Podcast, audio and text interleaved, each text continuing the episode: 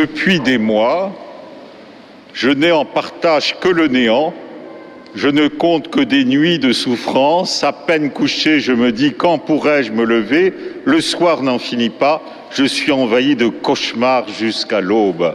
Ce n'est pas moi qui parle, c'est Job que nous avons entendu dans la première lecture. N'est-ce pas la vie de beaucoup de contemporains, et peut-être cela est vrai pour certains d'entre nous, ici présents ou écoutant à la radio, ou l'a été ou le sera demain. Que Dieu nous en préserve, bien sûr. Le néant, le mal, l'épreuve, l'affliction, notre vocabulaire est bien étroit pour décrire ce qui nous assombrit. Et pourtant, c'est la trame de la vie ordinaire celle en tout cas de Job dans cette partie de sa vie. Au cours des trois années liturgiques, nous lisons peu le livre de Job, deux fois seulement en cette année de Saint Marc et au cours de la 26e semaine du temps ordinaire, quand c'est une semaine paire. Donc cette année, nous bénéficions d'un certain nombre de lectures de Job et nous pouvons nous en réjouir. Chacun a souvent entendu le dicton de Saint Jérôme Ignorer l'Écriture, c'est ignorer le Christ. Et Job mérite de ce point de vue-là notre attention. Il est assailli de mille mots, mais n'en fait jamais une occasion de médire de la providence. Il s'exclame en toute cette infortune, Job, est-il écrit, ne pécha point et il n'adressa pas à Dieu de sots reproches. L'Écriture nous enseigne donc non pas comment est le ciel éthéré, sa géographie, mais comment on va au ciel surnaturel en évitant la faute et en étant sauvé de nos péchés. Le mal que subit Job est d'abord physique, puis psychique. C'est le premier niveau du mal que nous connaissons tous.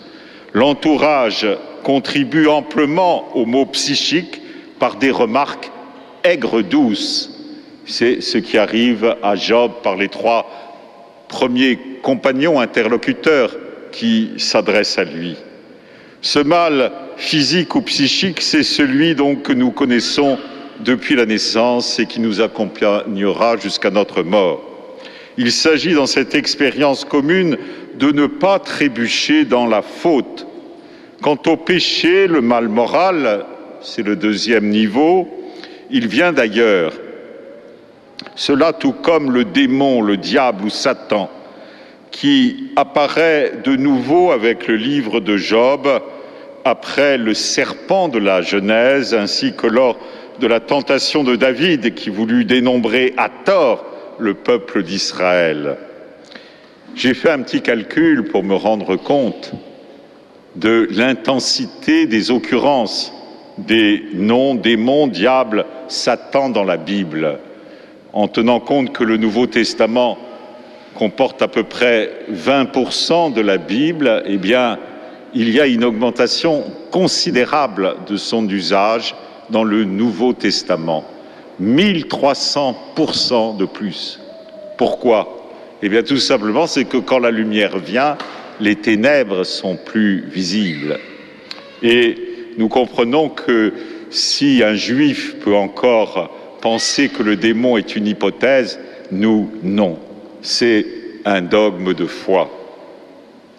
Ainsi, nous comprenons que cet adversaire rôde cherchant qui dévorer, comme enseigne Saint Pierre dans sa lettre.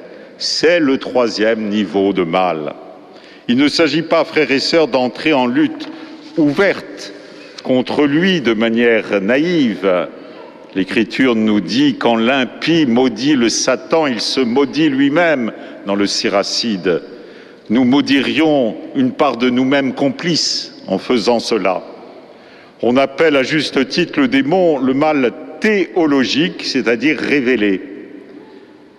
Il faut le subir presque tous les jours de la vie par les tentations qui deviennent plus nombreuses dès qu'on se tourne vers Dieu annoncent les pères spirituels. Plus tard, elle s'apaise, assure un saint russe, saint Théophane le reclus. La saine théologie, à travers ces trois mots que nous venons de rencontrer, mal physique et psychique, mal moral et mal théologique, que Dieu ne veut pas le mal, jamais et aucun, mais que depuis le péché originel, il le permet afin que l'homme change en bien.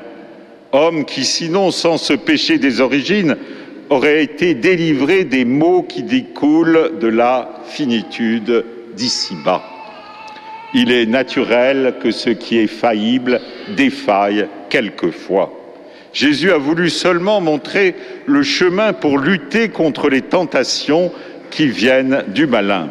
Dans l'évangile de Saint Marc d'aujourd'hui, Jésus guérit et chasse les mauvais esprits.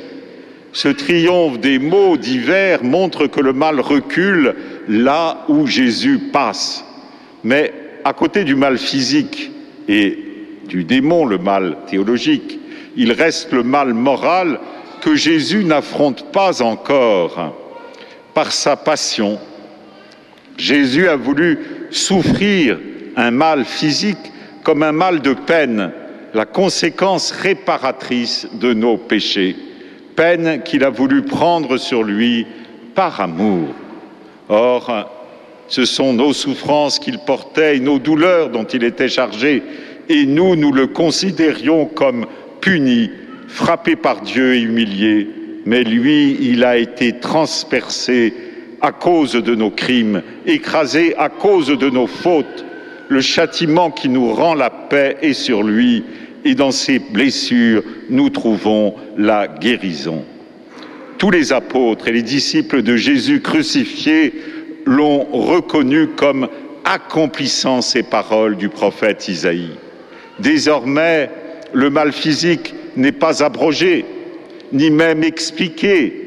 Il a été vécu par amour par Jésus comme route, voie de sanctification pour tous.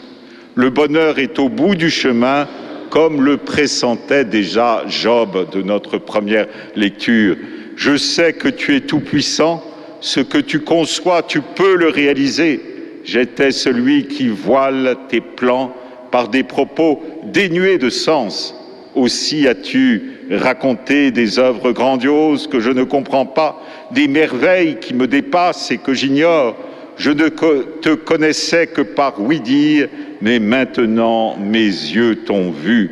Aussi je me rétracte et m'afflige sur la poussière et sur la cendre. Rien à ajouter, cher Job, il a été guéri, c'est tout, mais avec la toute-puissance divine proclamée, confessée, assumée. Un point, c'est tout. Faut-il prolonger cette méditation? Non, mais avec, notons-le, la rétractation en plus. Bravo, point barre. Mais avec l'aboutissement, la résultante espérée, demandée par tous ici, voir Dieu face à face à la fin de nos jours, c'est notre espérance. Amen.